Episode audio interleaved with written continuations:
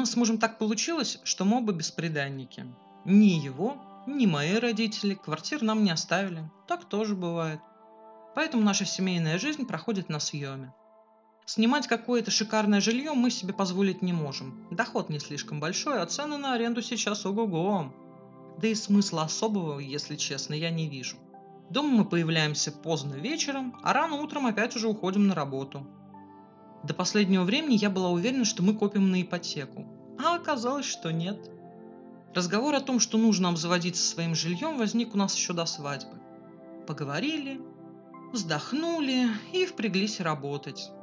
Я думал, что мы копим на первый взнос. И пока сумма была небольшая, на эту тему я не видела смысла даже разговаривать. Но на сегодняшний день уже накопилась вполне приличная сумма, с которой можно оформлять кредит на двушку. Я начала просматривать варианты, нашла парочку интересных и в один из вечеров показала мужу. Он как-то безразлично посмотрел, угукнул и дальше телефон уставился. Я решила, что ему просто не понравились предложенные варианты – После этого начала периодически вслух рассуждать о том, в каком районе хотела бы жилье. Пыталась тянуть в разговор и его, но он отговаривался какими-то общими фразами и интереса не проявлял. Через какое-то время я уже устала ходить вокруг да около и спросила в лоб, когда мы будем брать ипотеку.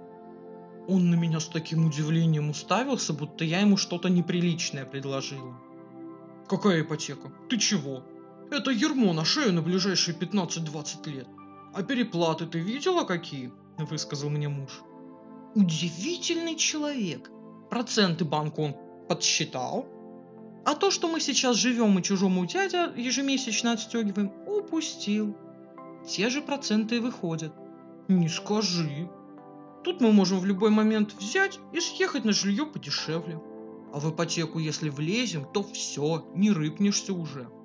А сейчас у нас полная мобильность. Может, завтра мне работу в другом городе предложат, где зарплата больше.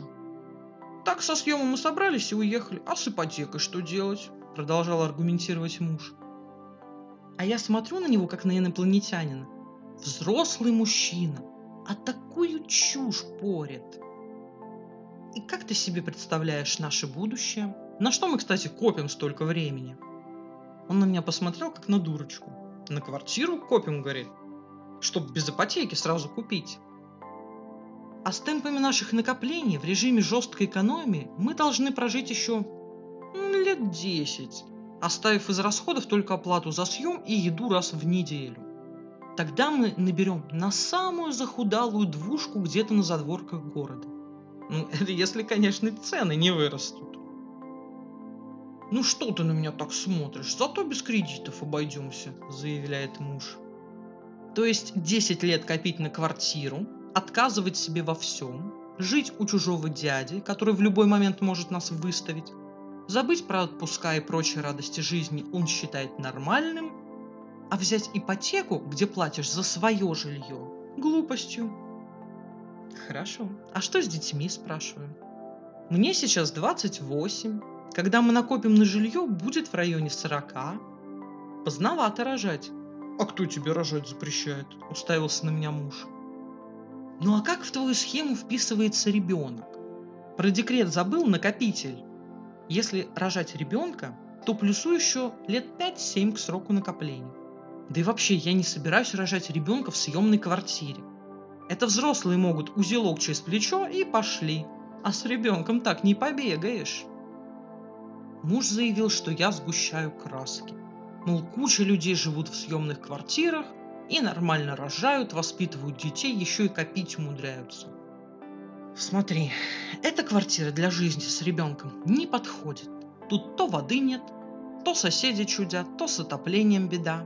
Значит, нам нужно искать более благоустроенное жилье, которое точно будет стоить дороже. Потом вспоминаем, что во время декрета у нас останется только твоя зарплата, с которой нужно будет ежемесячно платить аренду, кормиться самим, одеваться, обуваться и содержать ребенка. А ты еще что-то и откладывать планируешь. Пытался я хоть как-то донести до мужа простые истины. А ответ один. Как-нибудь ужмемся, будем экономить, все так живут. Руки уже просто опускаются, вот как с дубом разговаривать. Я не хочу еще десяток лет жить кое-как только из-за упрямства мужа. Это не жизнь, это выживание. Одно дело, когда выбора нет, но тут-то он есть, а муж просто уперся, вот как баран, и дальше собственного носа видеть не желает. Я, конечно, постараюсь донести до него адекватные мысли, ну а если не поможет, то придется разводиться.